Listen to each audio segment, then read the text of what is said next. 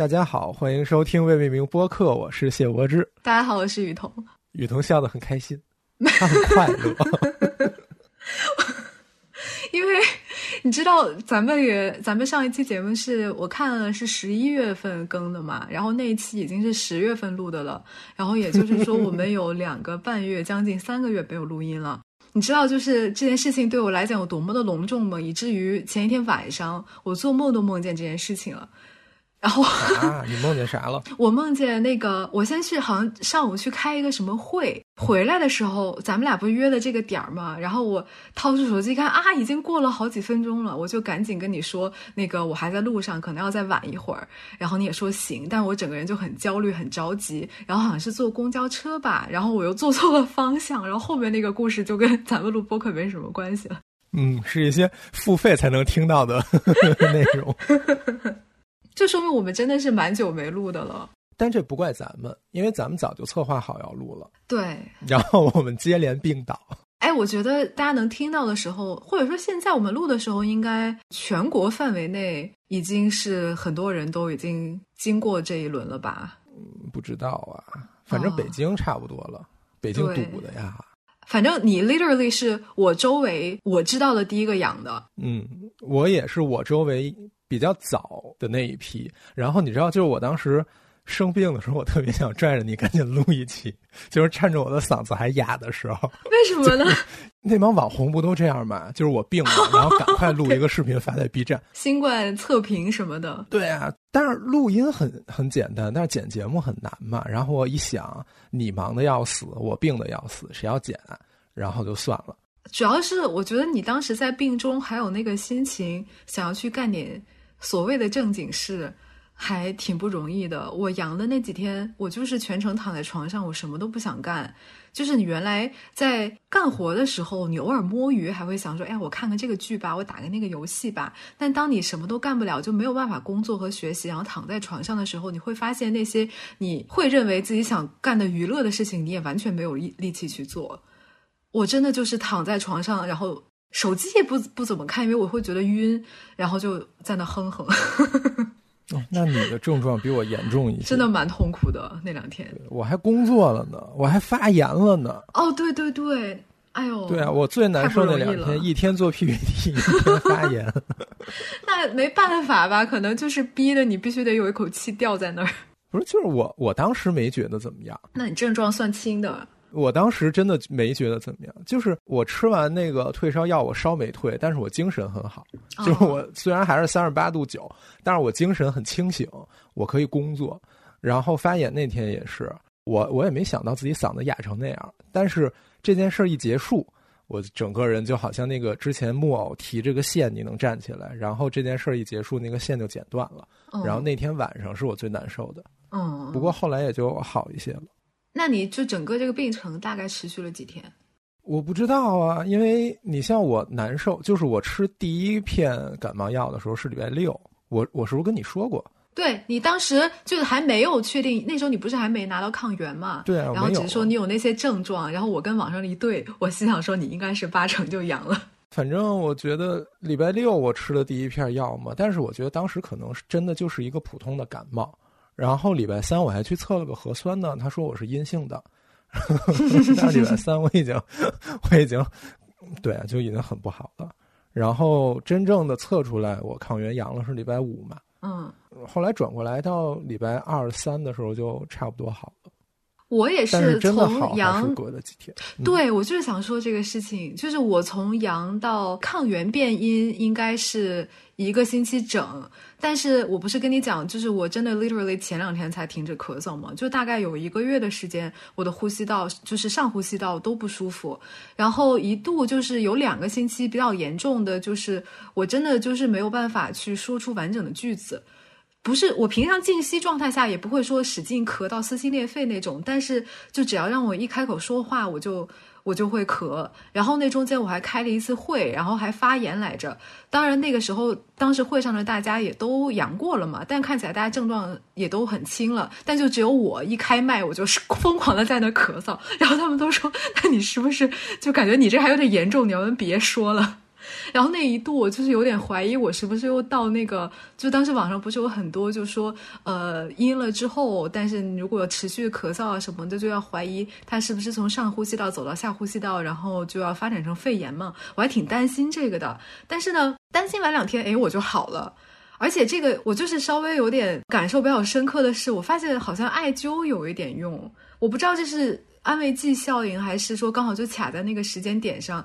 确实是我妈给我就是做了一次那个熏的那个艾灸之后，我第二天就这个症状就彻底没有了，还蛮 还蛮神奇的。不知道，我也不知道，我不就搞得我现在稍微有点，对 反正就大概是这个一个这样的病程，基本上是到一月，我也是十二月，我十二月十四号开始有的症状，然后差不多到一月份一月七八号才。我感觉就这个阶段告一段落。哎，但我听着你好像嗓子还是有点不舒服。没有没有，我说话时间一长我就会咳嗽，然后嗓子就哑嘛。反正就是听众们，大家呃，如果已经阳了或者是阳过的话，还是要还是要注意静养，就当把这段时间当休息很重要。对，一个可以心安理得的休息的过程。就是我觉得，如果那几天我就我没有工作和说那个话的话，我可能会。症状更轻一点，嗯嗯嗯，就你还是肯定病的时候累着了，对，累着就确实大家最好能好好休息一下。然后包括刚好的时候也是，我刚好了之后我去骑那个共享单车，特别沉，我都骑不动啊！你当时就出门了？我好了之后，好了之后直接出门浪了，几天我就对啊，我就出门了嘛。我如果我不出门我会很难受，我觉得我的血液要凝固了，对，所以我。总总想出门，然后一骑车，我发现我骑不动，还喘得很厉害。但是后来过了一个礼拜就好了，现在就没什么问题了。哎，我看他们好的，好像就是也有蛮严重的那种，就是阳康之后去做运动，然后一下没搞好就心肌炎或者就直接去世的，好像就是那之后他会攻击你的心脏的部分。是啦是啦，个别案例就是反正对能歇就歇，歇不了的话。歇不了也没什么办法，只能安慰自己没有关系。直接歇到年后，马上咱们现在录的时候，马上不就过年了吗？我不知道大家听到这个的，就这段播客是啥时候啊？反正一月份还是要相相对对自己好一点，好吧？然后今天本来我们策划了一个叫什么跟影视相关的一些古代建筑或者建筑历史或者什么的一些讨论，但是。就感觉我们两个生完病之后也没什么兴趣再好好的准备这个东西，但是如果老不出节目呢，好像也不太合适，所以这就变成了一个年终闲聊或者年终总结的节目了。对，不知道大家愿不愿意听哈？不愿意听也这样了，我们已经录上了。那个关于影视剧的那个策划，我当时是为什么有这个想法？是去年就二零二二年爆火的古偶，就是天仙拍的那个《梦华录》，当时还在火的时候，不是就号称是比较还原那个宋代的景观嘛？当然那个剧我没有看下去啊。这不知道该不该说，这是可以说的吗？但是就是啊，可以可以可以。然后，但是就是借着这个思路，就去大概梳理了一下。我觉得这个话题还蛮多可讲的。当然，就是我们现在还时至今日还没有录开，还没有开始录这个这一期，就说明这个热度我们肯定是蹭不上的。所以，我们就不如就是再多花一点时间，再慢慢的磨一磨这个内容，到时候再做的更有趣一点。对。大家也不要有太高的期待，就是我们，我们一直很拖延。对，我记得当时工体刚拆的时候，我就说蹭一个热点，出一期工体的节目。现在工体已经重建好了，那期节目还没有呢。你这说的简直是我们的这个周期，简直比那个盖房子的周期还要慢。哦，是的呢。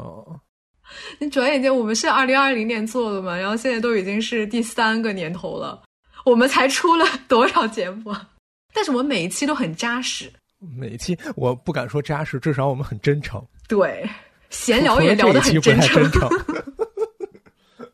但是，就是话说回来，我觉得那件事情很有意思，因为它涉及到真实的概念。就是真实这个东西，在遗产保护里一直是一个被广泛讨论，也没有一个非常明确的结论或者一个执行的标准或者什么东西。然后包括当时工体拆掉又重建这件事儿，对我来说很有意思。其实也是，比如说保护性重建这件事儿，就是很矛盾嘛。你保护的对象，这个词就充满了矛盾。对啊，就是你保护的对象已经被拆掉了，那你在保护什么？当然，你可以说你在保护一些精神性的东西，或者保护一些风貌的东西。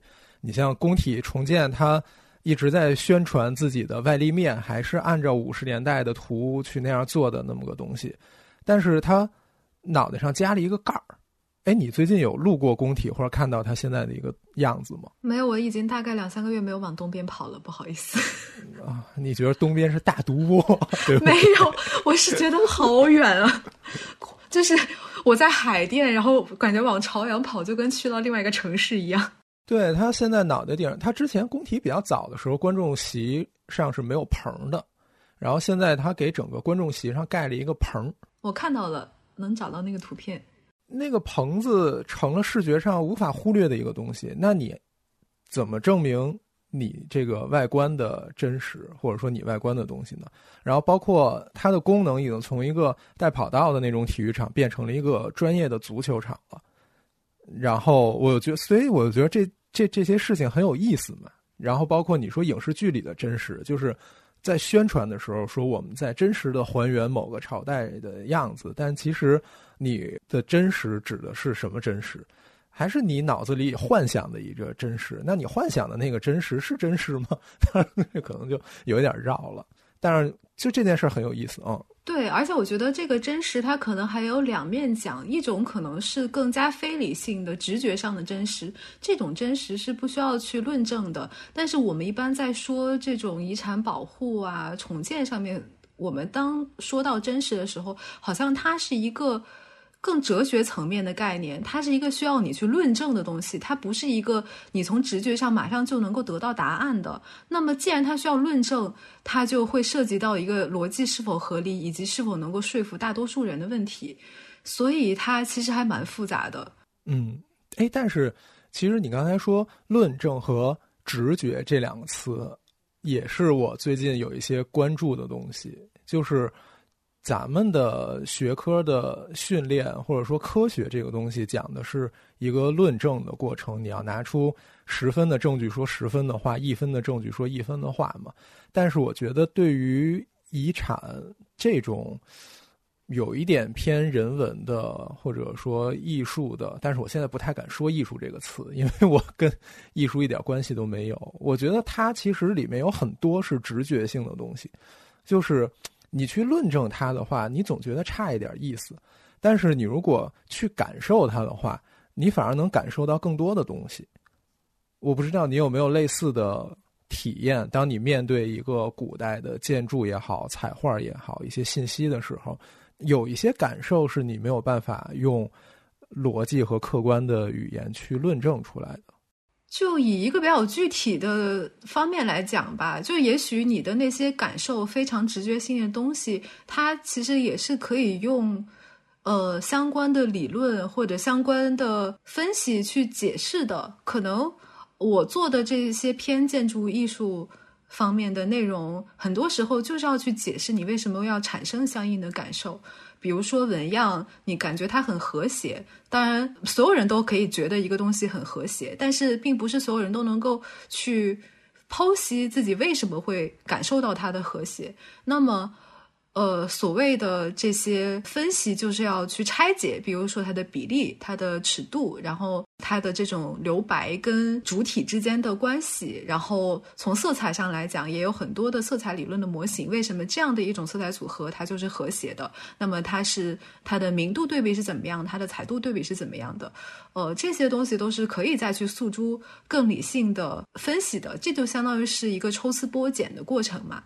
呃，但是我也承认，就是你要是用一个太客观、太克制的视角去看待你的研究对象，你自己没有对他产生一种热情和一种非理性的迷恋吧，那其实你也很难把那个理性的东西讲清楚。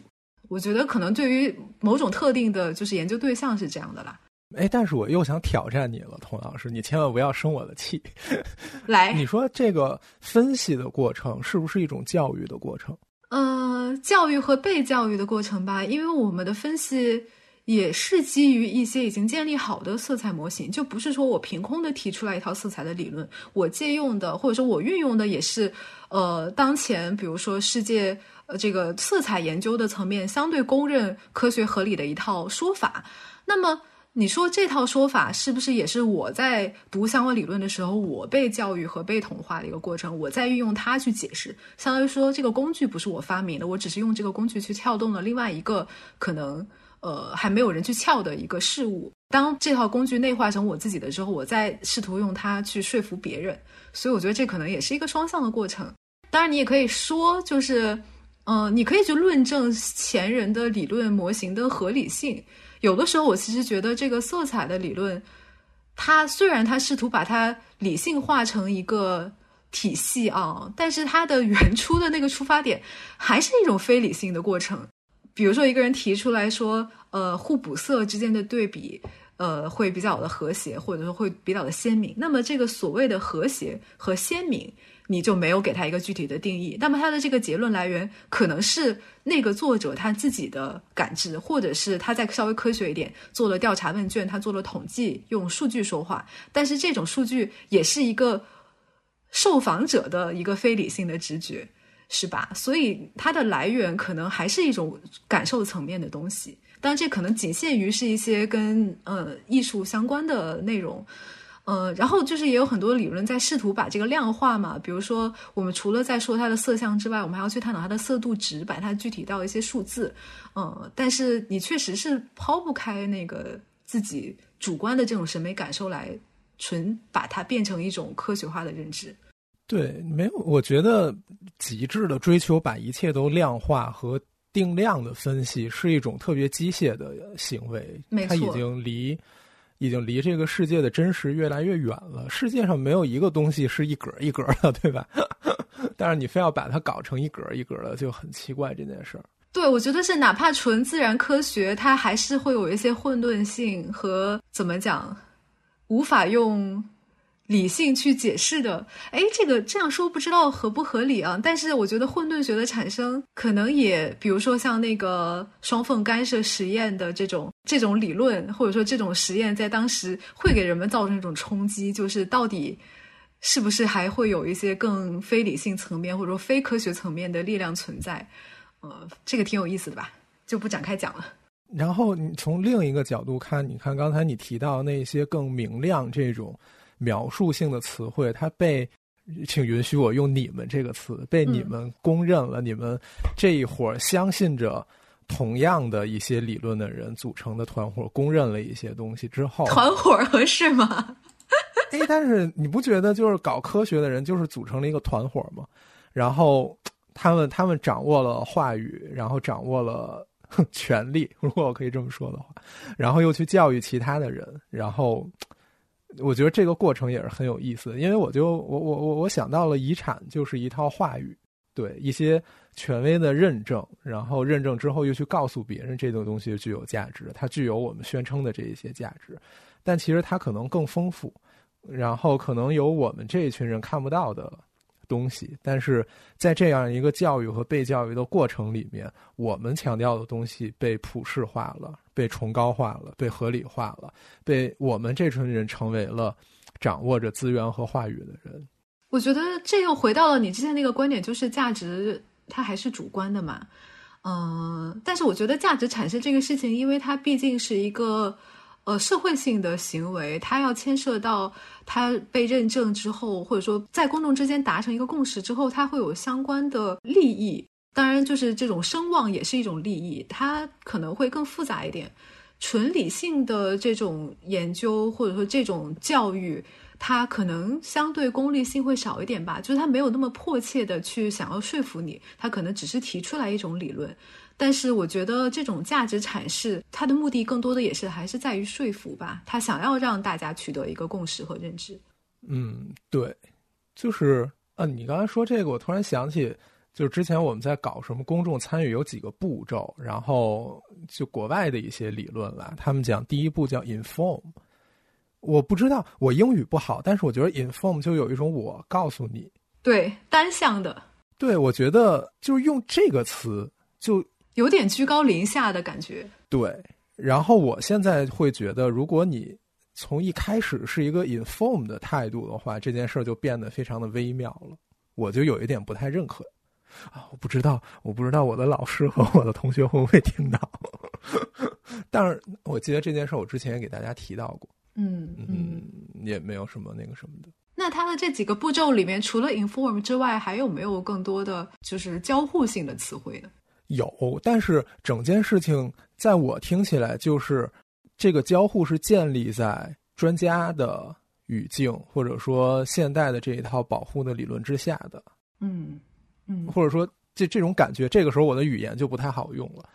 对，我会觉得从一开始，他有，他是有几步，就是先是告知，然后又怎么样，然后又参与，然后又什么的，然后，但是我觉得，如果你开始是告知的话，最后的这一切的基础都是我在告知你，或者或者什么的话，当然，可能他想表达的未必是告知，可能是，呃，就是把你 involve 进来。嗯，但是 involve 这个词都比 inform 要好。对，但是可能 involve 没有办法表示出 inform 的那种感觉，就是这两个词还是差很远的嘛。但是无论如何，我就会有一点怪怪的感觉。就是我最近非常喜欢批判，非常喜欢解构，但是就是大家千万不要觉得怎么说，我的思想站在了，因为我觉得我刚才的话有一些极端，但是大家千万不要觉得我们传达的价值或者我的思想就是这个极端。其实我的脑子里有很多个极端的。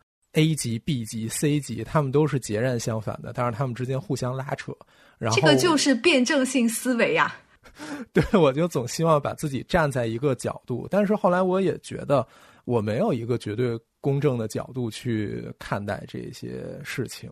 然后我前一阵想的一件事儿就是，好像在遗产保护或者说什么事情里面，专家总是一个看起来是第三方的，看起来是。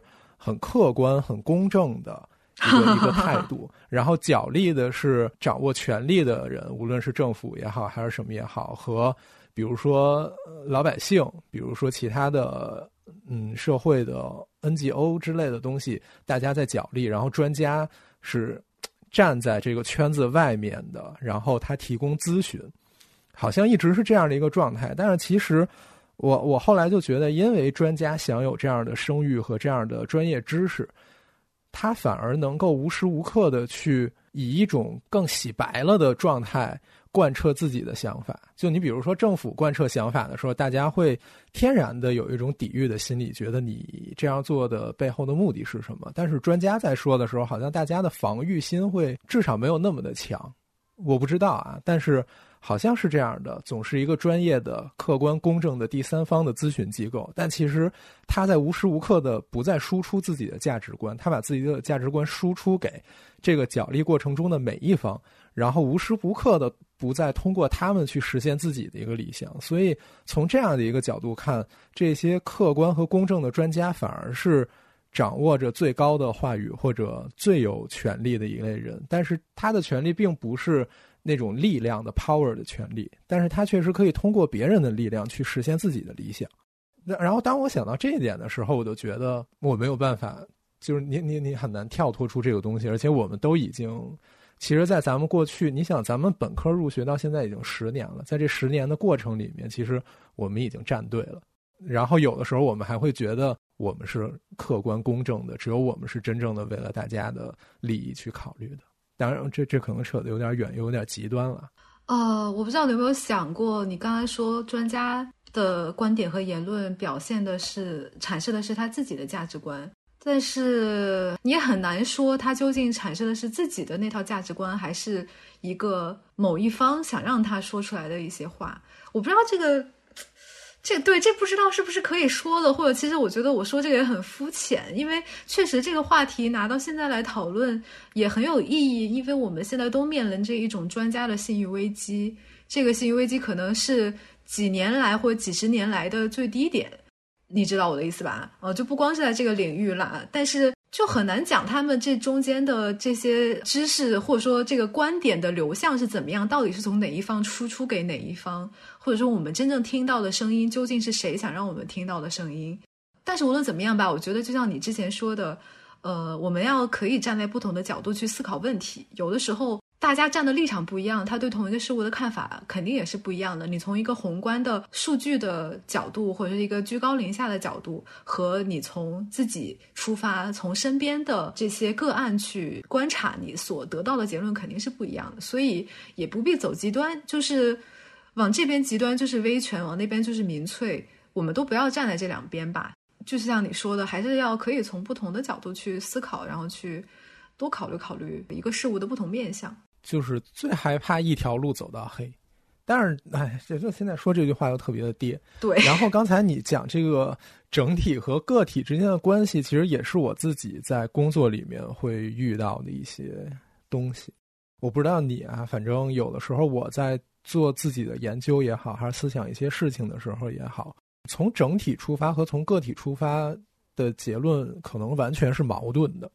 比如说某一个房子，比如说咱们这个城市有一个限高，那按理说大家都不能突破这个限高，但是在有一个地方，你说它突破个那么几米可不可以呢？你也不能说它不可以。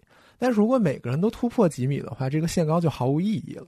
这这一点我觉得也是比较有意思的一点。有的时候咱们写文章可能写的是一个整体性的一个理论也好，或者什么也好，但是如果你通过一些个案去讲的话，个案里总有一些自己的东西嘛，那你可能就要尽可能的去把它们分清楚，哪些东西是这个个案里的东西，哪些东西是有一些共性的东西，然后这个过程也是挺有意思的。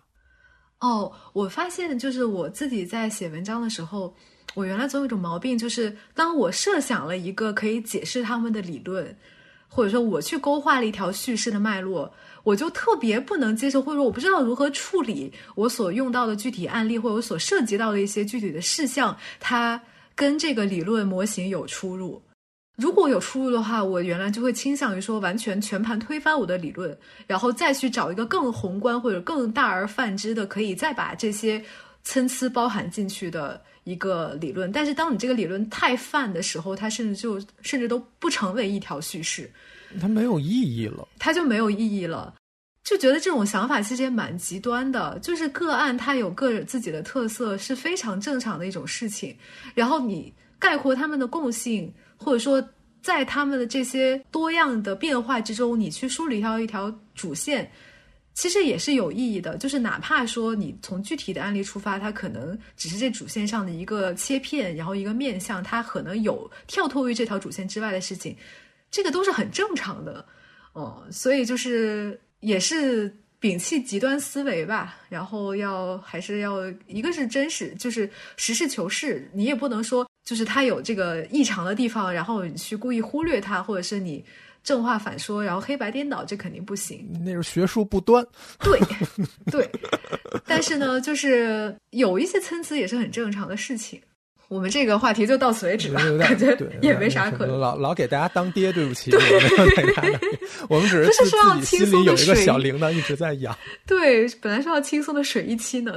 那你刚才说你列了一个大纲，你说你要讲什么？所以你的大纲里究竟列了多少？呃，我特别想要说的一点就是，你知道那个 Z Library 挂掉的事情吗？我有所耳闻，是因为版权吗？对。然后我就很想请教，就是你平常下电子书什么的，你是怎么怎么做的？哈，下电子书啊？哎，这个可以说吗？还是说你都是买书？没关系吧？我没有，就是我去图书馆很多。那有些图书馆没有的书嘞？呃，一般中国出版的文献在国家图书馆都能找到。哦，我之前。有一次，为了找一个杂志吧，应该是，然后去国家图书馆调他那个馆藏的那种特别老杂志，知网上都没有。然后他会有那个纸质版的核定本在它的机藏里，然后把那个机藏调出来，然后看到了。我之前干过这种事儿。哇，你好厉害！对，当然因为因为真的找不到嘛。哎，你是不是在咱们聊文献这期讲过这个事儿？我我应该提过，反正中文的文献一定是在国家图书馆能找到的，但是也很那什么，毕竟中国十四亿人只有两千万人在北京，嗯，如果不在北京的话，可能确实获取起来会比较麻烦。就是一方面，我也会偶尔去图书馆了，但是图书馆总会有一种问题，就是比如说我想看的书很多，然后呢，我一天又看不完，我要是全借出来呢，体量又特别大。我就更希望说自己存一个电子版，然后就直接在电脑上看，这样就这个是对我来讲更舒适的一种方式。然后另外一个问题就是我。呃，因为就是之前开题的关系，所涉及到的一些外文文献比较多嘛，呃，确实也挺难找的。然后其实就我会比较常用那个 ZLab 这个数据库，当然我知道它是盗版的啦。然后封封了，封的好，应该封，但是就是 也不用这么说。哎，但是就是确实挺麻烦的。也有一些开源的，然后正规的官方的数据库，但那些库都比较少嘛。所以就是现在面临这样一个问题，然后我发现我之前还试过几次用那个孔夫子，还挺方便的。这也不是打广告啊，就是因为它那上面的书挺古老的，然后很难在别的地方找到的书，那个上面居然都有卖，但是就一般很贵很贵。但是呢，就是有的时候他的那个卖家在图书详情那边会拍一些比较清晰的照片，比如说你可能只需要用他的一个序言或者是他的一个大纲，你不用买，你直接他那个详情页面上就可以看到。你白嫖了。对，呃，然后一些很老的杂志什么的，那上面也可以有找到。就是我之前也在那上面买过杂志，但反正如果听众在这方面比较有经验的话，大家都一般用用些啥？还是应该支持正版。说说起来。但有的就是你也买不到，但你又需要那个书。对，我觉得最烦的是买不到。就你比如说九十年代出版了五千册，对，然后你你你你买不到，那你只能说啥呢？说咱生晚了。嗯，啊，这确实是一个问题，是大概这段时间对我造成困扰比较大的。哎，其实只要想找，你翻遍整个网络，你还是能够找到一些。相关的只言片语，就是花的力气要大一点。对，就是反正对于我来说，有时候很讨厌的一点就是你要，你你你看到一段话，但是你要去找这段话是不是真的存在，你得去找它那个原本的文献吧。是的，那那个原本文献就很不好找，就真的是花费很多的精力去找，然后嗯一样，然后做一个 确认，这种时候就挺烦的。哎，但是我觉得你做的这个事情真的是很很有价值，而且很必要。有的时候，这些工作没有办法体现在你最终的成果里面，因为你只是去做一个确认的事情。但是这个就是学术素养啊，或者也是一种学术道德吧。对啦，所以就是对于我来说，我真的我对写论文这种事儿没什么兴趣，就是我 不愿意做这些把它写出来的事儿。就是我考博的时候跟李导吃饭，然后我问过，就是他觉得我有什么问题嘛？然后他当时说，就是我比较缺乏的一点就是把这件事情做完。哦，对，就是我比较缺乏这件事儿。然后我现在这两三年过去，我越想越觉得是这么回事儿。我就是一个没有什么耐心，然后不太愿意把事情做完。很多时候这些东西我感兴趣，我看了，我觉得我想通了，对于我来说这件事儿就结束了。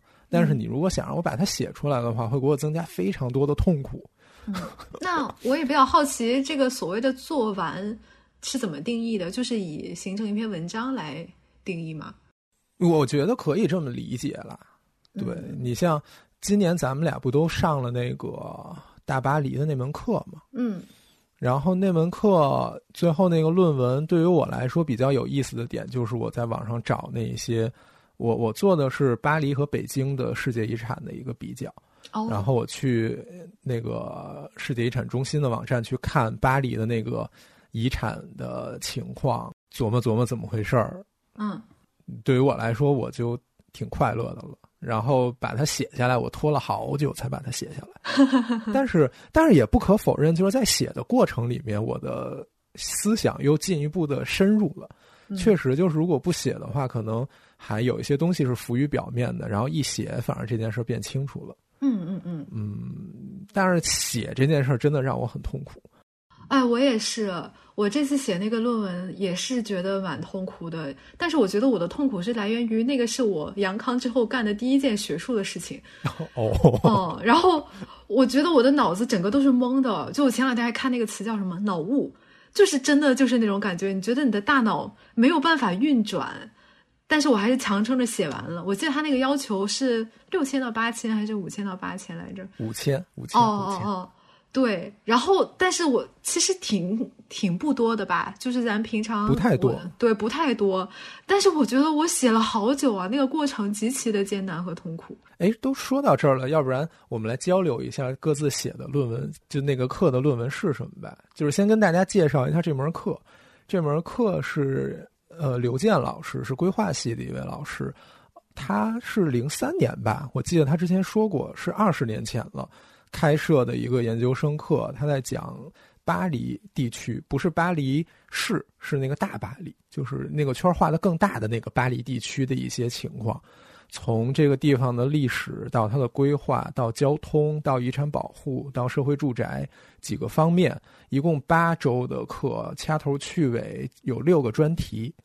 然后从各个方面来去看这个城市的一些情况，我觉得在当时，尤其是二十年前的中国来看，应该是一个特别有先锋性的一个东西，因为当时的中国的城市的发展还处在一个相对比较落后或者说正在发展的一个阶段吧，所以这个课开设的时代背景是这样的。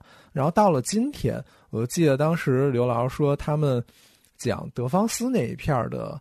那个交通的换乘的指示那些东西，我不知道你有没有印象。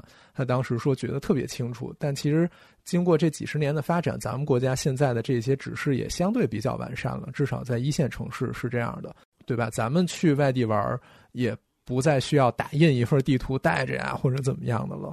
但是我觉得这件事对于我来说，嗯，比较有意思的就是还是会有一些不停的反思，就是你看到了别人的情况。然后再反思咱们现在的一个情况，这个中间还是有它在二十年后的一个意义的。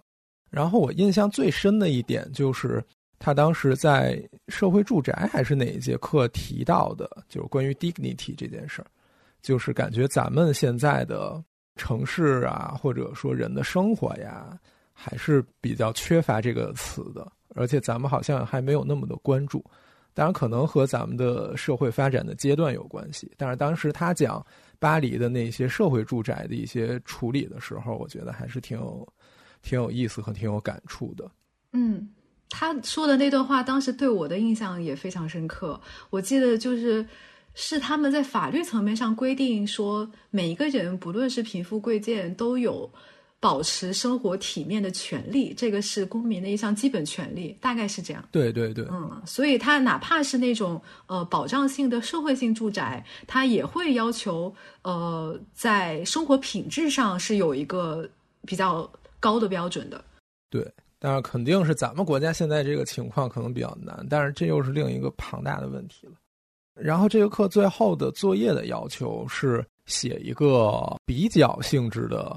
一个题目范围自定，但是跟这个课有一些关系的，所以我当时就选的是巴黎的世界遗产跟北京的世界遗产，主要是北京中轴线，现在正在努力筹备申报的这样的一个东西，把他们俩放在一起比了比，比之前我有一些设想，但是比完之后我发现这个设想有一些变化，尤其是对于巴黎那个遗产的认识，我不知道你比如说巴黎的世界遗产，它是它叫巴黎塞纳河畔。它包括了很多个遗产点，我不知道，比如说，我只告诉你巴黎城里有很多遗产点共同组成的一个世界遗产，你觉得这个点里一定会包括什么？呃，卢浮宫，嗯，凯旋门，嗯，协和广场，嗯，巴黎圣母院，嗯，铁塔，嗯，这些都有吗？没有，凯旋门没有。哦，嗯，好玩吗？我之前也以为会有凯旋门，在我对它毫无了解的时候，后来我发现没有凯旋门，哎，它只是包括了塞纳河沿岸的那一些纪念性的建筑。就是你去看它那个遗产区的画的边界特别有意思，它我基本可以这么说，它一栋普通的那种住宅的那种房子都没有，它画的全是 monument。但是除了那两个岛，就那个河上有两个岛，那两个岛是全都包括的。嗯，但是在塞纳河两岸，呃，从东到西完全就是那些纪念性建筑。东边就是卢浮宫和协和广场，往西有荣军院的教堂，然后再往西是大小皇宫、铁塔和夏乐宫，还是夏乐宫？Anyway，夏约宫吧，他们组成的那些纪念建筑的群组就很有意思。因为咱们学巴黎的时候。一般都提的是奥斯曼的那个规划嘛，嗯嗯，就是然后包括他对于沿街建筑的一个限定，导致了巴黎城有一个非常统一的面貌。就这件事情，在我的印象里，是我对巴黎的了解，但其实它一个街区都没有换，就导致遗产在这方面价值的阐述上是比较薄弱的。他不是没有提，但是他只是提了一下，因为他的遗产构成里没有包括这些街区。嗯。但这个你是说世界遗产的范畴，就是那个 World Heritage Site 是吧？对对对对对。哦，他不是自己也有那个保护区制度吗？而且他那个保护区制度还是挺完善、挺严格的。啊，对我没有我没有考虑那个东西。哦，我因为我这个比较就是在一个世界遗产的一个范围里头去比的，没有比更多的东西。嗯，明白。对，然后相当于它是讲塞纳河的一个叙事，塞纳河串起了。巴黎这几百年里面最著名的纪念性建筑，然后它们形成了一个很好的景观，嗯，大概是这么这么一条线。然后我觉得这条线挺出乎我意料的，然后我也会觉得可能他没有画那些街区或者什么，也是出于一些操作层面的因素吧。我不知道，因为我也没看到他更多的材料或者什么的。但是只看这个结果给我的感觉，就是因为那些 monument 的产权是很明确的。他们应该也有比较完善的保护和管理的要求，所以可能是出于一个操作的角度，嗯，用这样的一个线索把它给画进来了吧？嗯，我不知道啊，但是我看完之后的感觉是这样的。嗯，还挺有意思的。那那就是你对比的是巴黎和北京，那北京这边的情况是什么呢？北京其实就是在遗产区的划定上跟巴黎很像，因为在最开始也有过一些讨论，到底要画什么。中轴线这个概念不是一个从古代就有的概念，它相当于是梁先生在一百年前提出的一个回顾性的总结。哦，是这样，应应该是这样的。他那篇文章里面叫什么“北京都市计划的无语杰作”还是什么的？他的一个历史的语境是当时北京旧城还在，所以他强调了从永定门到钟鼓楼这条轴线上的纪念物，但是他也提到了两边的街道。然后包括什刹海、白塔等等城门这些东西，但只不过到今天，北京的语境已经不是那五十年代的那个老城的语境了，所以到最后，它的遗产相当于还是比较克制的，只是包括了中轴线两侧的那些东西。所以从呃遗产区划定来看的话，这两个地方都比较克制，没有铺得很开，没有把它变成一个历史城区或者什么的，可能有更多方面的考虑。对，然后在这一个理论下，他再去做他的价值阐释什么的，啊，但是现在还没申遗呢，可以这么说。对我刚刚也想问这个问题，就是你说到的这个划定是这个即将就是一直在搞的这个中轴线申遗的这个工作里面的这个是是，你现在在网上搜北京中轴线申遗，能看到一些图，就是现在北京比较强调的是它见证的一个，因为北京这个城市是规划出来的。它规划背后是有一个思想和文化的，所以它相当于是通过中轴线的这一个规划强调背后的思想和文化。但是巴黎就不是，因为巴黎它是自然形成的城市嘛，它不涉及到一个有文化的规划，所以这两个地方因为它历史传统不一样，在申遗论述的角度的时候也不一样。嗯，所以我那篇文章最后写出来就是一个这么个东西，就是都考虑到了现实的因素。但是因为他们的历史和发展脉络不一样，他们最后的价值论证的策略也不一样，所以就同样是历史城市，他们的侧面其实是不一样的。在世界遗产的这个语境下，它是不一样的，大概是这么一个东西。嗯，有意思。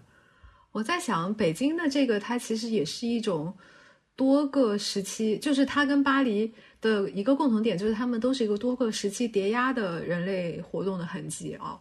就是北京的这条中轴线也不是说一个朝代规划形成的，它也是一个在漫长的时间线中发展成的一个样貌。但是其实你如果去看北京的历史，元朝只是给它奠定了一个基础，真正就是梁先生说的北京中轴线的那一些最基本的要素，在永乐十八年已经有了。他没有的可能是永定门。但是我说这句话不代表申遗团队，我只代表我自己。就是在我看来，在永乐十八年的时候，这个框架已经有了，它只是没有南的南边的端点永定门。但是你看，当时的天地坛和山川坛，已经是在这一条大街前门外大街两边了。然后往北走，前门，然后大明门、故宫的那一条轴线，一直到钟楼和鼓楼，已经其实都已经有了。然后嘉靖三十几年建了外城，改造天坛、先农坛这些，只不过是让它更加完善了。就是在我看来，北京中轴线形成最重要的时期就是永乐四年到永乐二十年，永乐十八年，这十几年对北京作为一个首都的重新的改造的过程里。嗯，对，所以我觉得，虽然它有历史形成的一个一个一个过程，但是它绝对不像巴黎那样，比如说，呃，卢浮宫，然后协和广场，然后后来那个埃菲尔铁塔，真的就是每一个时期，因为这一个时期的缓慢的累加，对对对，不同的历史功能什么的，我觉得这两点还是不太一样的。我在网上找到的这张图，我不知道是不是准确的，我看他把。呃，人民英雄纪念碑和毛主席纪念馆也放到这个里面了，也放进来了。对，这件事其实要说起来也很有意思，但是这也只是我自己的观点啊。因为来展开讲讲，因为其实你看梁先生在他那个都市计划的那篇文章里面，他阐述的北京的中轴线是一个完全整体性的一个设计。所以，如果那就是刚跟你刚刚讲的，就是它是其实在明代的一个相对比较短的时间窗口内形成的。对对，就是其实如果这样的话，是完全可以用标准一的。标准一就是一个人类文明的杰作。嗯，对。但是这这这完全是我自己的观点。但是因为六十年、五十年代、六十年代我们改造了天安门广场，所以它的这一个整体性的设计被打破了。就原先的天安门广场应该是一个封闭而且狭长的广场，它的艺术效果是为了烘托天安门的高大，然后来反映皇权的一个威慑力。但是现在这个广场被打开了，然后两边建造了体量更大的建筑之后，它天安门的威慑力变得很弱，然后广场的核心也不再是天安门了，或者说。理论上它是天安门，但是整个广场你不会再认为它这个广场完全是服务于天安门的一个广场了，它就是一个几个建筑群在这里组成的一个大到没有尺度的一个广场，而且就是在过去的北京的设计里面，整条中轴线的核心和气氛的高点是在太和殿广场的，嗯，就是你会发现太和殿之前的所有建筑物都是门，它都是可以穿越的。但是太和殿是这条中轴线上第一座不可以被穿越的建筑，它前面的广场是这个城市里最大的广场，然后太和殿的高度也是，呃，我不知道它有没有比钟鼓楼高，但是它一定是很高的，所以它的一切的那个设计的灵魂就是在这个广场。但是有了天安门广场之后，天安门广场在我看来成为了中轴线的一个高点，它变成了一个开放的公共的广场了。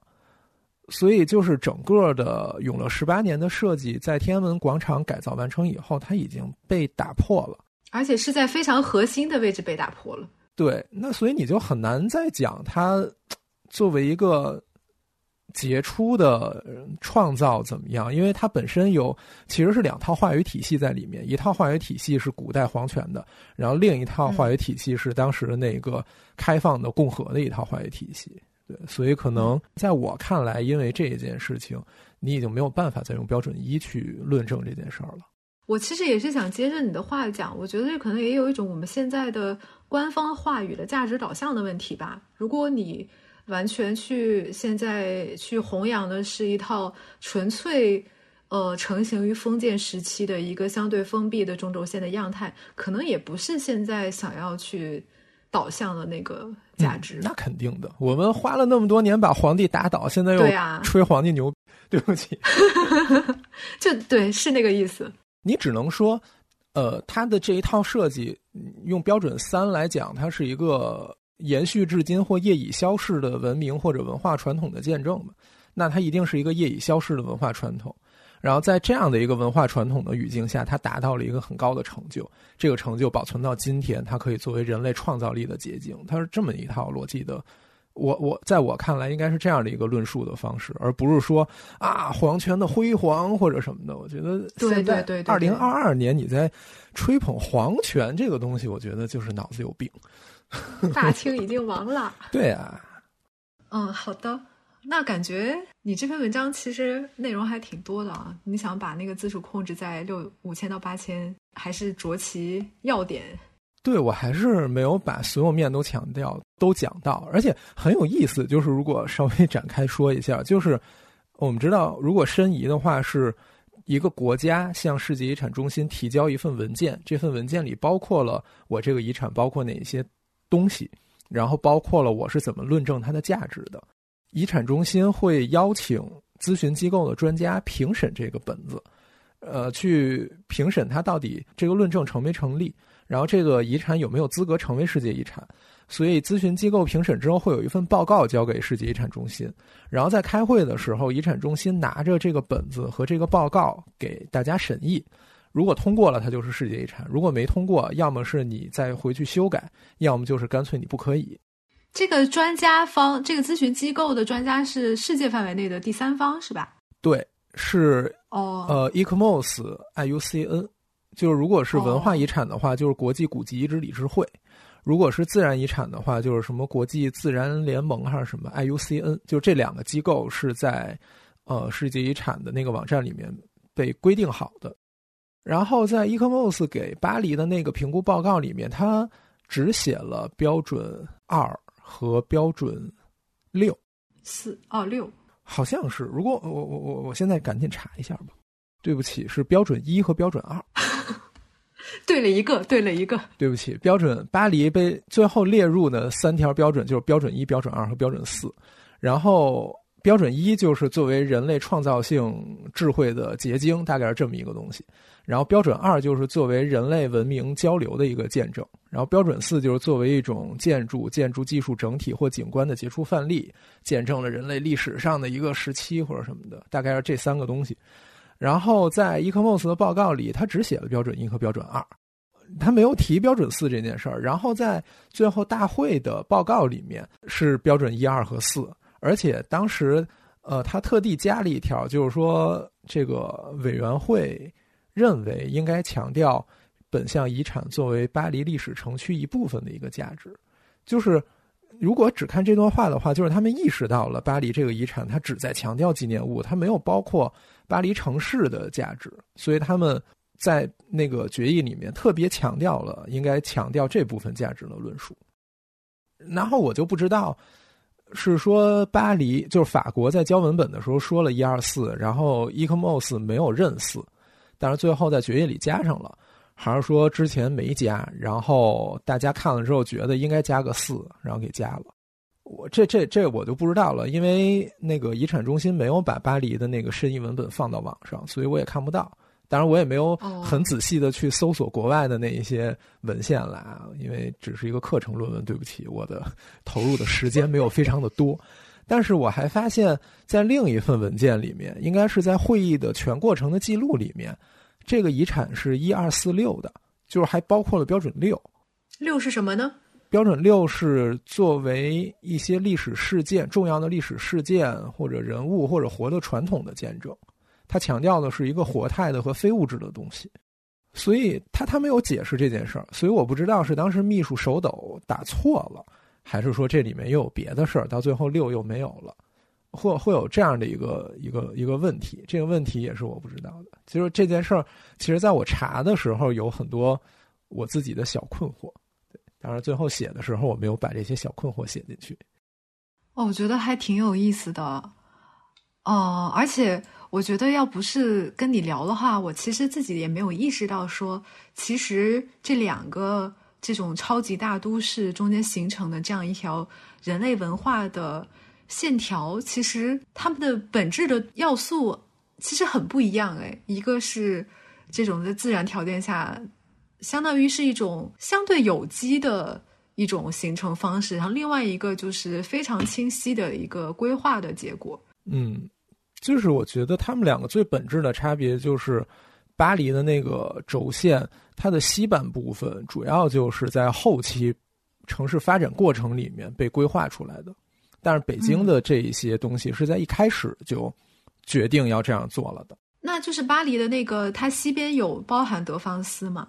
如果按照咱们现在对巴黎轴线的理解，是从卢浮宫到德芳斯的嘛？啊，但是对于巴黎这一份遗产来说，呃，卢浮宫和协和广场是这条轴线上唯二被纳入遗产范围里的。哦，就是过了协和广场之后，往西的所有轴线都不是遗产区，它都不是世界遗产。那就是感觉还是一个相对稳妥和保守的一个方案。因为巴黎的这个遗产叙述根本就没有在强调城市轴线这件事儿，在我看来，嗯，对他强调的完全是塞纳河，所以它叫塞纳河畔嘛。所以这两个就是当然有无数个解读的角度，但是在世界遗产的申报里面，巴黎完全没有太在乎轴线这件事儿，他在乎的是他他的线索是塞纳河。嗯，这个叙事也是可以成立的，在我是可以是可以成立，完全可以成立，对。嗯嗯，所以就是舍弃了一些东西，对，然后然后来看看你写了啥呀？我的那个题目是大伦敦规划，因为我们在课上的时候也没少比较巴黎跟北京。呃，然后我就在想说，有没有可能引入一个第三方，也是有一定可比性的。然后去找了一下，因为伦敦就是跟巴黎、跟大巴黎的概念是一样的，就是伦敦市跟这个大伦敦，也就是叫 Greater London，它的这个体量也是不一样的。这个大伦敦其实是英格兰下属的一个一级行政区划，然后呢，它有一个大伦敦政府去管理，然后这个下辖它有伦敦市，当然这也是大伦敦这个区域的核心。但就整个这个大伦敦区域，它是包括了周边卫星城在内，一共是一千六百平方公里，总人口是八百万人。从体量上来讲，就是有点类似于北京城六区吧。城六区是一千三百多，呃，一对一千三百多平方公里，就是差不多的一个体量，所以觉得还是蛮有可比性的。然后我就是在他的那个就是大伦敦政府 GLA 的那个官网上面去阅读了一下他。最新的这个大伦敦规划是二零二一年的，然后我找了一下，就是目前为止中文网络这边还没有一个对它的那个文物保护的相关的呃条款措施一个综述性的东西，所以我就是大概总结了一下，但是我没有太多涉及到跟北京或者跟巴黎的比较，因为我对这一块不像你那么熟悉嘛，然后我觉得从它的这个大伦敦规划中还是会有一些我觉得它比较有意思的点吧。首先就是说到那个世界遗产，呃，好像这个大伦敦地区的遗产其实主要还是集中在一个是伦敦市，就我们知道那个狭义的伦敦，还有就是西敏市。哎，我不知道这翻译成西敏合不合适，就是那个 City of Westminster，威斯敏斯特。哦哦哦，现在要这么翻译？没有没有没有，有西敏寺这个说法。哦，对，嗯，它一共是有四个世界文化遗产：秋园伦敦塔、西敏寺和一个滨海格林威治。然后我觉得一个比较有有意思的事情，就是它的那个整个的那个风貌控制，基本上是从世界遗产出发的。就比如说在那个伦敦市里面，它把风貌控制就是叫景观侍郎吧？啊，对，景观侍郎，景观侍郎这个变成一个非常重要的专题。然后在它的伦呃这个大伦敦规划之外，它会有一个专门的一个文本去强调它的那个景观风貌控制。因为我们知道伦敦规划这有点像是一个中观层面的控规一样的东西嘛，然后它下辖的各自治市还会有自治市的那个地方的 local plan，就是真正能够落地的那个规划。但是在这两个之间呢，它又会有一个风貌保护和控制的文本。然后去看了一下那个文本，挺有意思的，就是在那个大轮的规划里面，它就会。分出就是它列有一个列表，就是把整个这个区域范围内的所有的景观它都标出来了，然后一共是有二十多条，但是其中其实每一条你看到它几乎都分布在泰晤士河沿岸，或者是说跟泰晤士的那个景观方向有一定的关系的。这个其实跟塞纳河有有点类似啊，就是感觉其实伦敦跟巴黎还蛮像的。然后就比如说，它也是会在这种景观上面分成。一个是它的保护视野范围内，这个范围内就可能是你啥都不能干，就是除了你的那个。目标景观之外，你不能再有任何高于它的建筑。但是在它的外围，它又会有一个相对宽泛一点的一个规定。所有的这些规定都是凌驾在它的那个地区 local plan 之上的。那还挺那什么。对，就是它好像在这个方面管控的还是蛮严格的。比如说，它其中就有一个像那个从西敏宫看向那个圣保罗大教堂的这个景观，这个是它其中的一个线性景观。它甚至有规定说，从这个景观的起始位置到。他一直看到圣保罗大教堂的这中间，还还会跨过像呃那个伦敦眼，就是那个嗯那个摩天轮啊，然后还会有那个就是伦敦郡会堂啊，还有那个皇家节日音乐厅什么的，然后这些都是呃伦敦范围内的那个地方的叫保护建筑，他们叫做登录建筑啊，就是文保。市级的文保单位这样子，然后相当于在整个的这条市廊里面，它的所有的这几个要素共同组成了这样一个就是文化景观，并且它甚至会规定说，在这条线上面的业态会是怎么样的。比如说它的那个观察的起始点是在码头附近，然后它就会规定说，我码头前面的这个前景是要有一些这种常设的 kiosk，我不知道这个该怎么，就是那种小摊儿，然后呢要保证一个前景相对商业化的视角，然后中景是怎么怎么样。然后远景又是怎么样？就是非常非常的细。当然我没有看过，就是其他城市的这种风貌控制文本啊，是不是这是一种常态？但我就觉得人家无论是从图示还是从这个相关规定上来讲，一方面是事无巨细，另一方面就是感觉也还挺好执行的。就是他也没有说很强人所难的去划分一些在建设层面上做不到的事情。就是觉得还是挺用心、挺细心的吧。然后另外一个我感受比较有意思的点，就是它这个城市范围内对考古的遗址特别重视。就是它除了对文化遗产的这些成型的建筑有设计这种分级制度和管控制度之外呢，它还有一个叫做考古优先区的概念。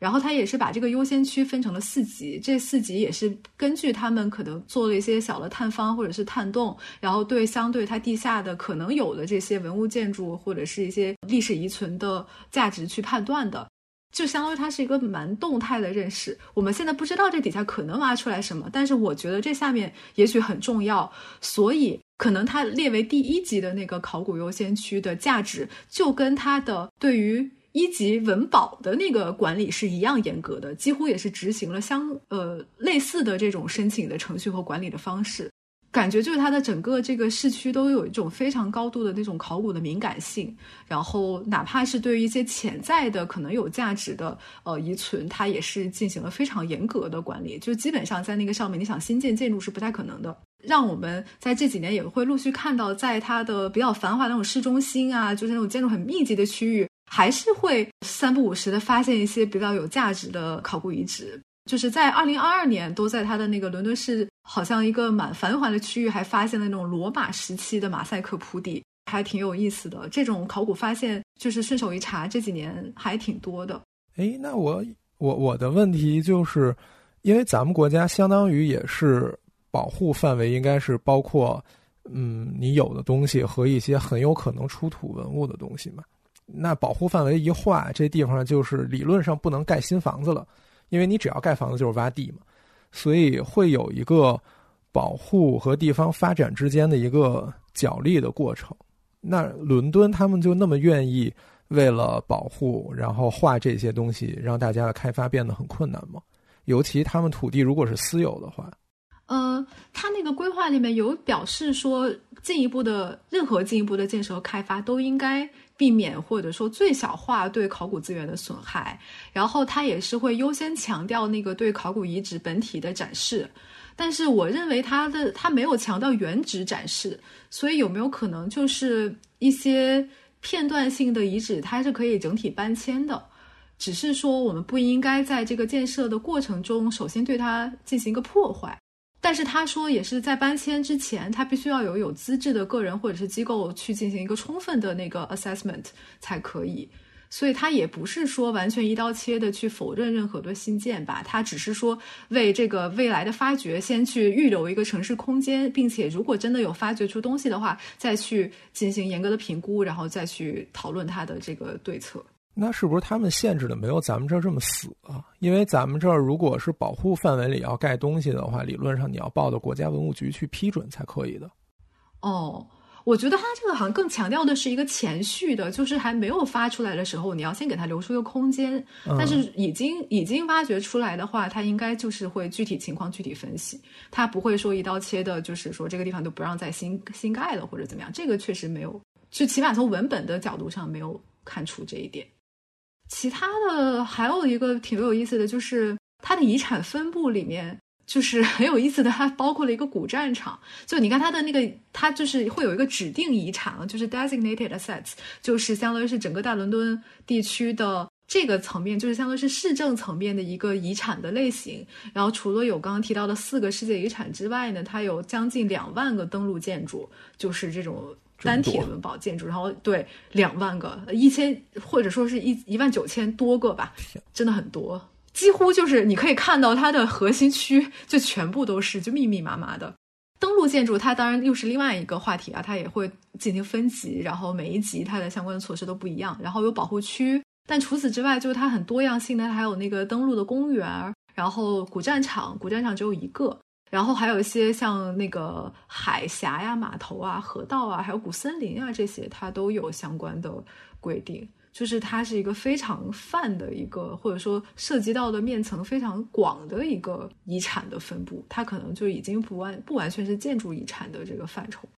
当然，我觉得从这种中观层面的规划，你更多看到的其实是一个指导性的，而不是一个修建性的一个态度嘛。具体的措施还得你要看它的那个 local plan 才行，但起码在这个层面上，我觉得。它跟巴黎的区别也还是能看出来一些的，比如它没有很强调那个保护区的概念。我们之前学巴黎的时候，不就说，其实它那个保护区制度是最严格的一个制度嘛？哪怕在保护区内的那种非历史建筑，你去对它进行改动，也都是要有层层审批，然后就是那个拆除和修建的那个许可都是非常严格的。但是在这边确实是没有看到它对保护区有很大的重视，它把很多的笔墨都放在了这个风貌上面。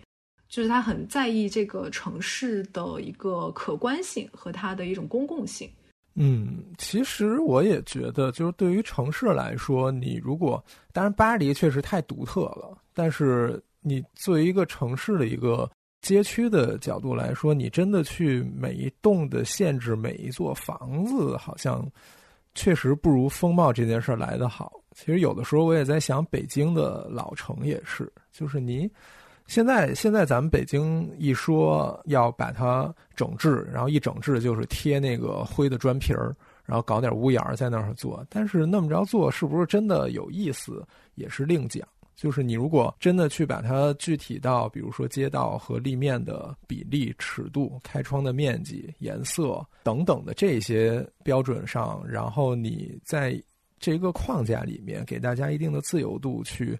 发挥和设计也好，可能会未必会真的损失很多那些历史街区的价值，然后可能会让它变得更丰富。但这也是拍脑袋瞎说啊。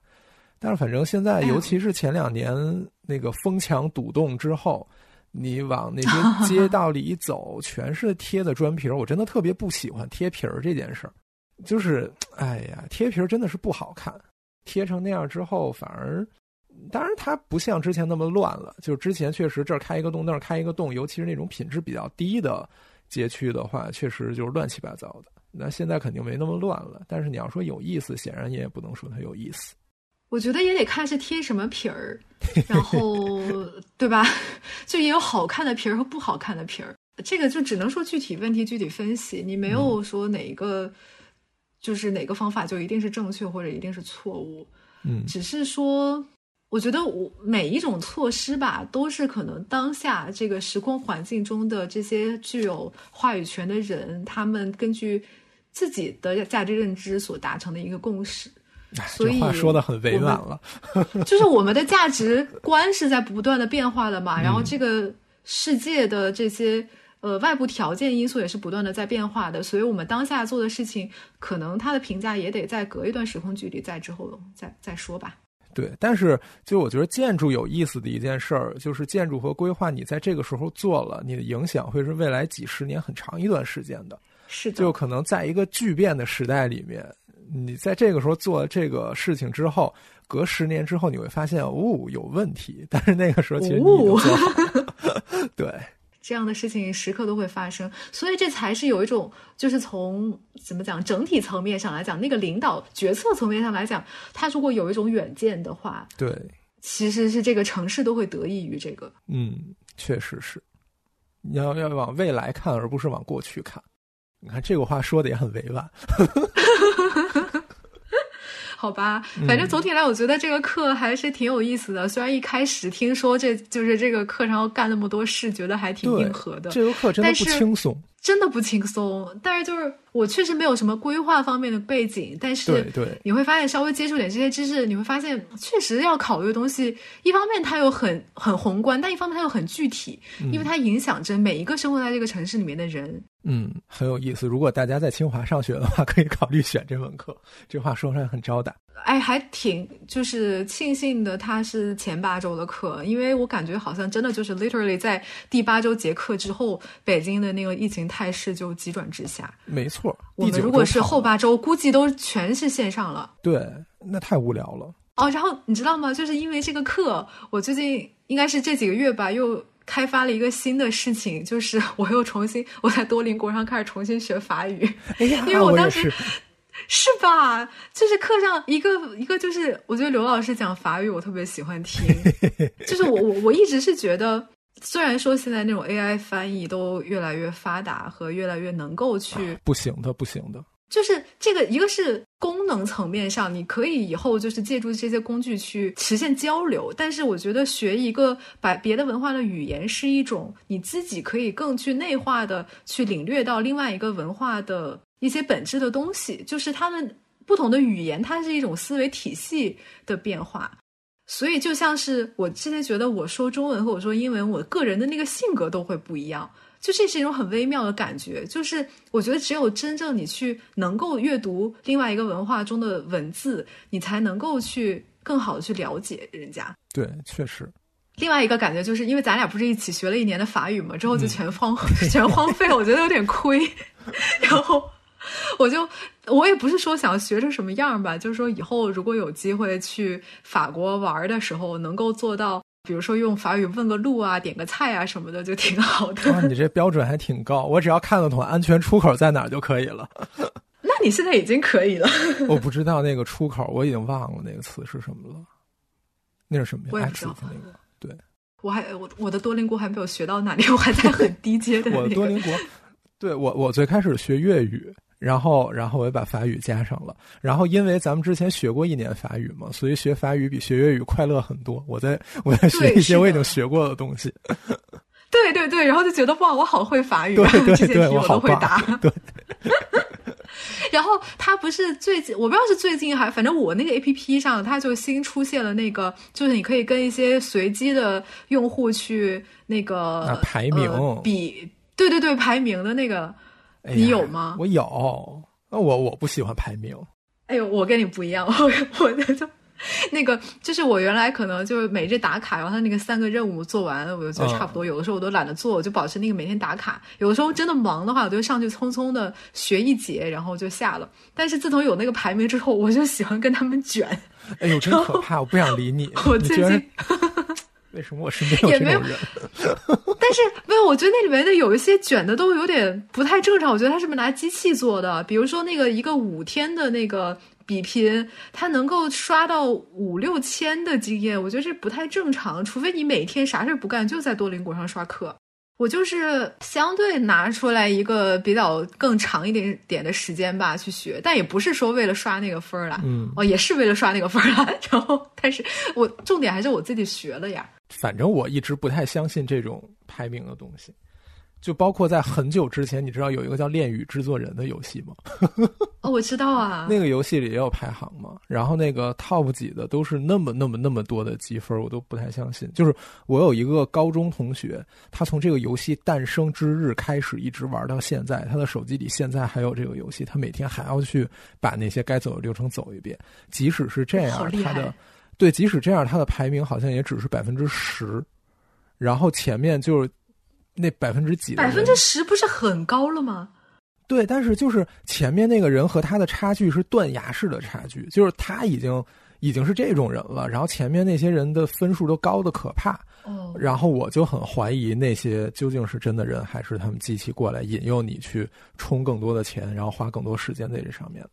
哦，倒是也有可能哎，我我不知道，这个也挺合理的，嗯，就是我会说，它是激励你去不断的去刷这个积分，无论是那种游戏软件，还是这种偏游戏向的这种学习软件，嗯，因为它最终都是要引诱你去买它那个会员嘛。对对对，我我很怀疑，当然我这个怀疑有一点小小黑暗。然后我前两天在社交媒体上看到有人说，那个多邻国就是你不能礼拜一一大早就开始学，因为如果你礼拜一一大早开始学，他会把你归到卷王那一堆儿里去，然后你身边人的分数都很高，就你一定要等到礼拜一晚上十点十一点的时候再打开，然后这样就是一群就我这种人，然后大家分都很低，所以可以获得更多的快乐。他那个就是每一期排名，好像他给你选的玩家也都是随机的哈，就是跟你匹配的，你不知道有个。就你你是什么人，然后他就给你选一些什么人。我我真的是觉得我碰到过那种超级卷的，就是他不是你上线，他会有一个那个绿色的小点点嘛，嗯，然后我就会发现，就有一个人，我什么时候上去他都是绿的，而且他那个分儿都能刷到几千分儿，我真的就觉得这个有点不太正常。但是其他的用户，我觉得就跟我一样，是那种有一点点小卷的心情，但是更多的还是在好好学习，只是来用来激励自己学习的一个一个由头啦。其实，哎，但是就我很好奇啊，就是比如说你这种卷，比如说你会为了这门课得到 A，然后去很努力、很认真的写这个作业或者什么的吗？就就是你会因为想到我想得 A，然后想好好做这件事儿吗？其实不会，呃，或者说好好做这个事情。的动机并不完全是因为想得 A，但是你肯定不会不想得 A。嗯嗯嗯，我不知道这样说，因为我问这个问题是我自己发现了一些我自己的心路历程。因为我当时，我我研究生的时候就是全是 B 加之类的嘛，我已经习惯了，我就是一个 B 加选手。然后我博士入学，咱们课很少嘛，然后我非常看重建筑与国家尊严这门课。所以我当时就觉得这门课我一定要拿 A，所以我愿意拿 A 多付出一些努力，所以我当时那一个东西写的也比较认真，然后最后也拿到了 A。然后你就如愿以偿，对我如愿以偿。然后就这件事情对我来说 OK fine，我其他课都拿 B 加，一点问题都没有。结果就莫名其妙的，我的英语和马克思都拿到了 A 减。也挺好的，就是这种时候，我就会想，那巴黎这门课，我是不是也可以拿到一个 A 减？但是我又真的不愿意为了 A 减去努力，所以最后这个文章我写的没有特别的好。但我觉得你刚刚说的其实挺好的，如果你说的内容主要全部都反映在你的论文里面的话。应该还可以吧，而且他又不光是看那个论文，他还有平常的那个汇报分啊、考勤分啊什么。是啦，但是就是其实我想说的也并不是这门课我能拿多少分，就是我心里的这种微妙的小想法，就是我会暗搓搓的希望我得高分，但是我又不愿意为了得高分努力。然后如果我没有 如果我没有努力得了低分，我也会有一点不高兴。这个我觉得是大部分人的心态吧，是这样吗？应该很少会有人去故意得一个低分，但是有人会不在乎得多少分。嗯，但他肯定不会说，就是我可以做的更好，但是我不愿意。但我不是代表说我故意想拿一个 C 或者一个 D，嗯，只是我知道我自己没做那么好，所以给我拿低分我也接受。嗯，但是你肯定心里面会希望是那个，还是有一个比较好的结果吧？对啊，但是就是这种时候，如果我心里有一些小小念头，说，哎呀，如果能拿 A 或者 A 减就好了的时候，然后我会指责自己，就是你你都不努力，你还有这种想法，真的是非常过分。然后，哎，你的道德包袱太重了。就是我又会因为这件事，我就啊，天哪！然后每天我都活在自己的这种戏里。反正写都写了，哎，他啥时候给分来着？不除夕嘛？一般不都是除夕吗？行吧，反正反正，对我一般都不太敢看。你不敢看吗？哎，如果就是就说到这种心态，也许我的包袱比你更重哎，只是我自己没有意识到。就是每次咱俩一起上的课出分，都是你告诉我的。哦，然后我再去查。哎，我查分一点压力都没有。哎，我觉得我的包袱可能就体现在这上，就是那种我自己做的事情，我明明知道我自己是几斤几两，但是我不愿意去面对它的后果。对，就是就是这种人。我还挺羡慕你有这种，因为我知道有的人就是不看就是没有逃避心态，就考考完试不对答案，然后不对答案就是没关系。但是对于我来说，我已经考完了交上去了，对不对答案，其实对我来说。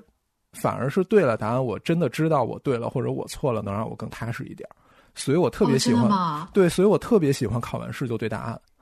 啊！我上学的时候最讨厌你这种人了，真的，考，就考完完了呗，非得在那高声的叭叭叭，这题选什么，那题选什么，然后你又不想听，你又不想听，然后呢，你又忍不住的去听，然后自己也在想，然后如果对了，然后心里哦，对了，好在这题对了，然后如果那个人的答案跟你不一样，你就开始紧张，然后那种紧张一直持续到那个出分的那一刻。对，但是但是不对答案，我会就是心里一直吊着，特别难受。你不会觉得？但是你迟早就会知道，或者说你不用跟别人讨论，你自己去在找答案，或者是怎么样的呀？啊，找答案也算对答案的一种啦。就是，但是这个不牵涉到无辜的路人。哦，这倒是，就是我默默的找答案，不会让你心里添堵。对，这点咱俩还确实挺不一样的，嗯、确实不一样。哎，那既然说到这儿了，我们就大概再、再、再、再、再来跟大家分享一下今年还有什么有意思的事儿，或者做了什么有意思的工作呗。就你的提纲里还有还有什么呢？已经过去的二零二二年是吧？对对对，去年对去年去年。嗯，没有，我本来是还想说一下，咱们俩要不要就是聊聊这一年读了什么有意思的书，然后你今年还想读些什么书这一类的？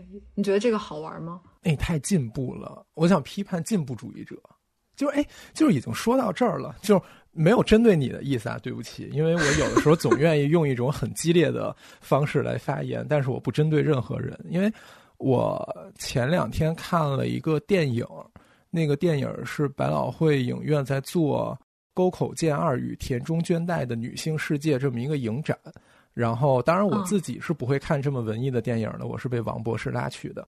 然后有一部电影叫它的这个影展的翻译叫《永远的女人》，但是如果从日文直译就是“永恒的乳房”。大概讲的是一个女性，她经历了一连串的打击，然后她得乳腺癌，然后乳房切除了之后，就是在抛去了这个女性符号之后，她反而更多的找到了自己，但是最后她还是去世了的这样的一个故事。嗯，我我我我觉得还挺值得看的。就是在我看了那些解读之后，我会觉得它更值得看。因为当时在看的时候，我有一些困惑，但是后来网上那些解读解决了我的这些困惑。但是就是当时在看的时候，这个女性是一个创作者，她会创作一些和歌，就是那种一二三四一二三四五六七的那种诗。当时我就在想，就是人活着一定要。创作吗？当然，这件事儿已经脱离开那个剧作本身了。只是我在看的时候会想到这些事情，就是人活着一定要进步嘛，或者人活着一定要创作嘛。我有时候会想这件事儿。那你是怎么想的？我我我不知道应该怎么样，但是我有时候会觉得进步不是必须的。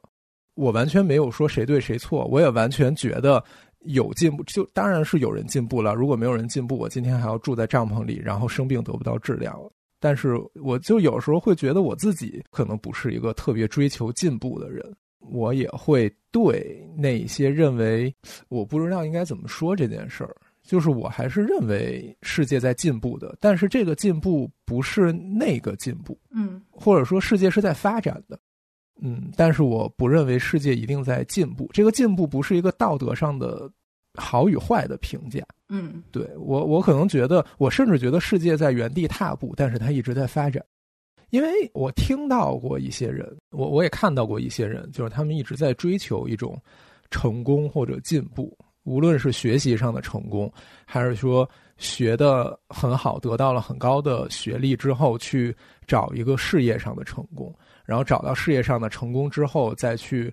买更大的房子，然后给孩子更好的教育，然后怎么样的这样的一些进步，但是我有的时候会害怕，我不知道是因为我做不到，所以我害怕，还是因为我确实，嗯，没有我我自己没有办法在这种进步里找到我存在的意义，所以我会对它有一些距离，我也说不太好。我有的时候会偶尔站在一个超宏观的一个视角，就是当你仰望星空的时候，我就想说，这宇宙那么大，这么多颗恒星、行星，然后人类所知的这个世界简直就是沧海一粟，甚至都不如。然后你说，就这颗小破星球上的这这个小破物种干的所有的事情，就是它有什么意义？它至于宇宙，它毫无意义。但是我觉得我偶尔这么想，但也不会说让我整个人陷入一种虚无主义吧。嗯嗯，就是我觉得如果不太纠结于意义或者是进步这件事情，就我今年一定要怎么怎么样，我做这个事情我一定要让它有价值。就是如果脱开这个束缚的话，一个就是自己的开心是真实的，另外一个或者就是这个吧，就是如果以后把所有做情做事情或者你活着的目的和归结于让自己开心，而不是要有意义或者创造什么价值，可能整个人就会自洽很多。嗯，对。就是我想要去进步，不是因为我觉得进步是有对的，进步是有意义的，而是因为，嗯，我可能能够从这个过程中获得一些我自己的快乐。嗯，确实。我刚刚说的那个读书，并不完全是指那个学术方面的书哦。我本来是想大谈特谈，但是我看现在这时间已经没有办法大谈特谈了。我过过去这一年，我读了非常多的科幻小说。我觉得特别的开心哦，是科幻小说，那你大谈特谈吧，我没有压力了。就是一开始是呃二一年的时候，对那个沙沙丘上映嘛，我知道那那个电影的两集评价很多，但是我超喜欢，我甚至就是又去看了那个 IMAX GT，就是那个最大，我不知道那专业的术语叫什么，反正就是比 IMAX 更更大的那个沉完全沉浸式的那个那个屏幕的二刷。真的是很很喜欢那个电影的气质，然后因为这个就去找了《沙丘》的原著来看，嗯，然后之后我就发现说，其实，在上个世纪的这个黄金时期的整个这个科幻悬疑类的这个文学是一个体系，然后过去这一年就是也读了不少，我真的是觉得很有意思的科幻小说吧。在这里面，我比较推荐那个就是惊奇电台播客，然后我觉得就有很多的那个读书的推荐是参考了那个惊奇电台的推荐。如果没有那个途径的话，我可能很难去真正去了解不同的那个小说的作者以及他们的作品在那个时候的一些地位和评价。但是还是要自己看。我我我特别喜欢一个是沙丘。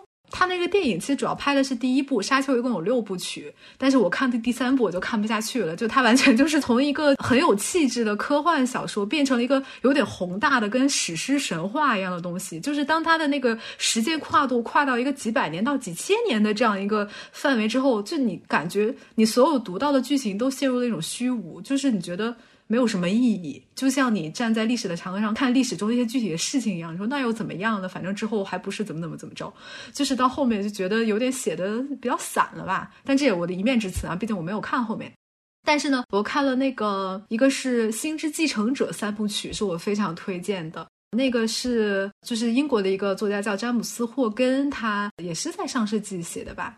就是他那三部很不一样，就是它虽然是一个一脉相承的故事，但是第一部更像是一个太空层面的本格推理的故事，就是他制造了一个不可能的谜题，就是在跟我们现在差不多的一个时代吧，在月球上发现了一具五万年前的人类的尸体，他一下把这样一个不可能的谜题抛出来，就像是那种密室杀人案里面你要去破解他的这个手法，就是第一部是非常吸引人读下去的，然后第二部稍微写的有一点点散，或者说更像是一种。很浪漫化的一种人类的第三类接触的一个故事，然后到了第三部又很很像是一个那种星际权谋。这三部的性格都不太一样，但是都很好看，也不展开了吧。我就是也是简单的带带一下，就是去年读了一些什么书。然后第三个我想推荐的那个科幻小说就是叫《索拉里斯星》，这个应该是赫赫有名的一个在科幻小说里面地位非常高的一部著作，是那个莱姆写的。我不知道今年那个有没有人看那个《爱死机》的第二哎第三季了吧？然后其中有一个第二集还是第三集讲那个木卫二还是什么，就是有有一个短片，我觉得那个气质就非常非常的像索拉里斯星的那个气质。它也是一个就不太，你甚至都不能用硬科幻或者软科幻这种分类来解释它，它更像是一种借由科幻的这个框架来探讨一种哲学层面的议题的一个。一部小说，然后他的那个索拉里斯星的，他甚至都没有什么就所谓外星人的设定，那个那个星球是一个被大海一种胶质状的大海环绕的，然后但是这个大海可以读你的心智，并且把你内心的一些最隐秘的投射变成一种具象化的形体。哈，有点害怕呢。呃，对，它中间有一些稍稍会让你觉得就是有点点冷飕飕的感觉，但是读到最后，你感觉到的是一种释然和一种博大。就是这这几部，我我非常的推荐，然后我觉得很好看。呃，然后上学术层面的话，哎，我还比较推荐那个尹吉南老师二零二二年中旬出版的那个知识生成的图像史，这个我在前两天我们组会上都说过，就是我一直对尹吉南老师的那个兰亭雅集的。哎，什么兰亭雅集？我又脑雾了。杏园雅集就是明代的那个杏园雅集的相关的研究，还比较感兴趣。然后我发现，就是他的这一本著作其实是集合了他过去一系列研究的那个论文集的形式，但他有一条思想脉络的主线，我觉得对对我还是蛮有启发的。就是有的时候我们关注历史真实啊，就是说我们想要去挖掘一种历史上的真相，当然这个真相我们需要去论证，要去证明。但是有的时候。因为人类的这个文化也是一条线性的时间线的累积，后面的人他会受到前人的影响，但是他们所认知的那个前人也是他们自己去构建的一条主线上面的他们自己的理解。比如说像他提到了几个美术史上的人物，像董源啊、米芾啊、顾恺之啊这些人。当他们被后世去解读和阐释的时候，他们已经不是那个作为人的历史真实了，而是一条后人树立起来的，比如说美术史上或者是收藏鉴定史上的这种线索式的人物。那么他的这个人物的解读，相当于就它不是一个真相，而是一种后人的价值阐释。这个其实。对吧？就是你，你可以懂，就是一种非常主观的阐释和解读。然后这种阐释可能也是服务于那个时候的一种时空的环境和这些人他们想要去构建的这个东西。所以，就是这种研究方法，其实对我现在所要做的事情还是蛮有启发的吧。对，然后就当从当成一个闲书读一读，也挺有意思。因为就是尹老师他不是一种非常。那种很严肃的学术的写作方法，他我觉得他是那种形散神不散的感觉，就是读他的呃文章不用说特别的耗费心神，但是很有意思。嗯，我呢，我没有什么好推荐的，我真的没有什么好推荐的。我上回 我上回录那个美国那个节目里，不是推荐了《南方与北方》那个剧吗？啊，是的。然后我这两天又看了，是真的好看，大家没有看过的一定要看，真的好看。你可以在中文互联网上下载到一零八零 P 的版本。对不起，当然，就大家都各显神通吧。他在那个剧里呈现出很多问题，就比如说他的背景是罢工嘛，然后女主就像一个线索，她能够知道工人希望什么，她也能知道工厂主面临的困难。那个剧里面代表性的工厂主就是男主人，然后代表性的工人有一个领导罢工的工头。然后到最后是在这个女主的在两边的劝说下，这两个人沟通了，然后相互之间有一些理解，然后最后是一个比较和平的状态。就是比起男女主的感情线，我觉得这部剧比较有意思的就是它呈现出了当时的一个社会背景和这里面很多的矛盾。因为像咱们在现实生活里也会遇到，就是你如果两方面都能理解的话，可能。你就更难去做选择了，因为两边都有各自的道理。我也是，就这本小说本身，我可能在六七八年前就买了一本，应该六年前我就买了一本，在图书大厦买的英文原版书，但是我一直没有看。但是我这次看了这个剧之后，就点燃了我去看这个小说原著的一个心情，因为这个剧只有四集四个小时嘛。那个原著还是蛮厚的，所以我在想那里面应该会有更多的内容。我我比较期待的就是这两个方面的矛盾和冲突的一个状态的描写。我不确定，如果他有的话，我会觉得更开心。然后另外就是，呃，一九九五年版的《傲慢与偏见》也是 BBC 拍的一个。哦，我也喜欢那个。对我我我看了之后，我觉得比两千零五年版的那个电影要更好一些。就可能那个电影，它作为一个商业电影，它需要有更多的冲突、更抓人眼球的东西。但是九五年版的这个电视剧就会更平和一些，然后它呈现的也更细节和丰富一些。大家也可以去看这个。哎，其实就说《傲慢与偏见》，对我来讲，我更喜欢零五年那个版本。就是从理论上，就是从理性上来讲，我完全知道应该是 BBC 那个版更符合原著，包括那个衣着，然后剧情的风格啊什么的。但因为我觉得是一种先入为主的观念吧，零五年那个版本是我接触这个 IP，如果可以，它可以称之为 IP 的话，对最早的，相当是第一个接触的一个文本。在看小说之前，我就是先看零五年那个。怎么讲呢？就是一下被他的那个气质抓住了，所以之后我甚至就是把它当做一个脱离傲慢与偏偏见的原点文本来欣赏的一个艺术片的感觉。我觉得我特别喜欢那个叫乔怀特吧，那个导演那个影片的风格，包括他的配乐。嗯，你是不是该吃饭了？对我，我妈叫我了。那那要不然今天就先这样吧，咱们也录了好长时间了。那那就是最后给大家预告一下，我们下一次的主题，其实刚刚我们在开头的时候已经说了一下了啊，就是我希望做一个跟那个影视作品中的，其实建筑布景，你甚至都不能说它是建筑的相关的一些东西。我觉得，因为咱们俩，我我个人是这几年的那个国产剧看的比较少，但是。《甄嬛传》咱俩肯定都看过，是吧？是。然后，对，然后还有一些就是我们能观察到的现象，我觉得还挺值得拿，就是变成一期来专门的说一说的。大家可以稍稍期待一下，也不用太过期待。然后我们 再想一想，之后再来搞一下这个节目。嗯，也希望在新年里面，大家还继续爱我们，然后我们也能继续给大家录一些大家感兴趣、我们也感兴趣的话题。啊，对，在这里也给大家拜个早年吧，提前祝大家新年快乐，祝大家快乐。对，祝大家是不是新年都应该快乐？如果你有什么想对我们说的，可以发邮件到未命名播客的全拼 at outlook.com 这个邮箱，也可以在小宇宙下面留言，我们都会看到。嗯，那谢谢大家的收听，大家再见。大家再见，拜拜。